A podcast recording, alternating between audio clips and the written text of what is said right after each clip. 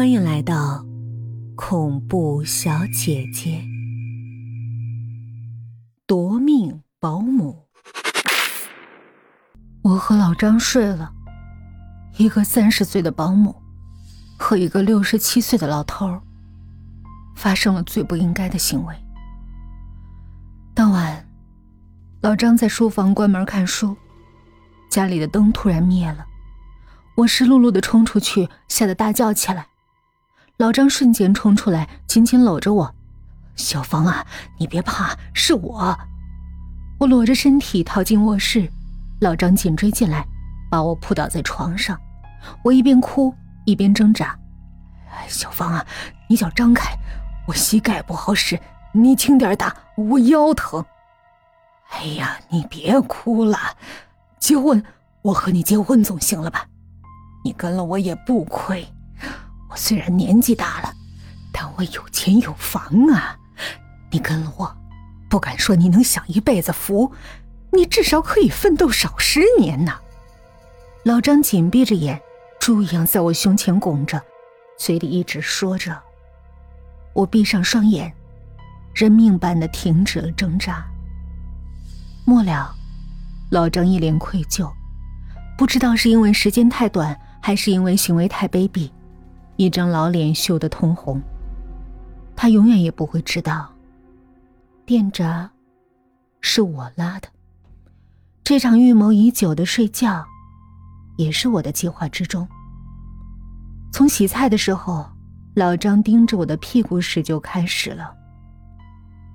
我说要给老张生个儿子，老张感动的立刻拿出纸笔，给我写了份遗嘱，表明他百年之后这套房子归我。反正那个不争气的女儿小张，每天到晚只会惦记这个学区房。只可惜，老张第二个月就死了。他一动不动的倒在地上，两眼瞪得大大的，双手死死抓着胸前的白背心儿。幺二零赶来，对老张一阵急救，宣布了他的死因，因为没有按时吃高血压药，高血压控制不佳。造成主动脉夹层猝死。我提到嗓子眼儿的心缓慢而沉着的放了下去。小张一进门就扑上来打我，一圈人都拦不住。他披头散发，形同村妇，对我破口大骂：“你这个臭不要脸的东西，是不是你杀了我爸？他有一点风吹草动就会跑医院，惜命的很，怎么可能不按时吃药？”我在警察的询问下。把自己和老张的关系都说了出来。老张想让我给他生个儿子，他害怕吃药对精子质量不好，所以把药给停了。放你妈了个屁！我爸快七十了，能和你生儿子？这种鬼话你都编得出来？我呸！小张直接吐我口水。警察把证物袋里的遗嘱放到他面前，这是在你爸抽屉里翻出来的遗嘱。核对了你爸的笔记和指纹，没有任何问题。也就是说，你爸去世了，他可以继承你爸的这套房子。小张的眼珠子都快瞪出来了，一把抢过来，从头到尾看了一遍，突然笑了，从包里翻出另一份遗嘱。警官，你看看吧，我爸给保姆的那份儿是三月八号写的，和我去公证处立的这份儿。是三月十号写的，从法律角度来说，我这份才是合法的。我眼泪汪汪抬起头，难以置信。老张这个老不死的狗东西，竟然有两份遗嘱。小张得意洋洋瞥了我一眼，你以为陪我爸睡几觉，就能得到一套四百万的房子？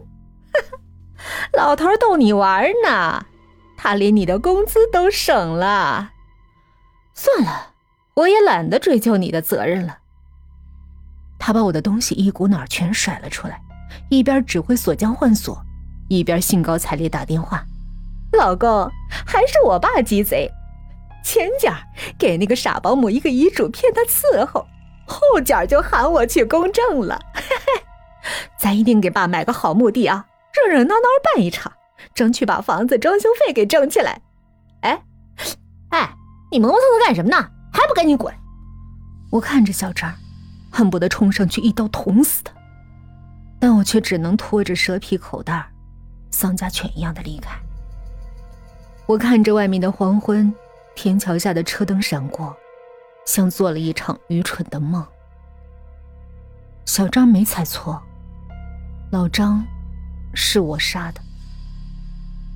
我听说吃药会影响男人的精子质量，就把他胶囊里的粉末换成了 VC 粉，却没想到要了老张的命。我以为这下房子到手了，却不料他竟然也留了一手。辛劳一场，我连工资都没拿到就被赶走了，真是偷鸡不成蚀把米。现在想想，恨不得把他骨灰拿来拌饭吃才解恨。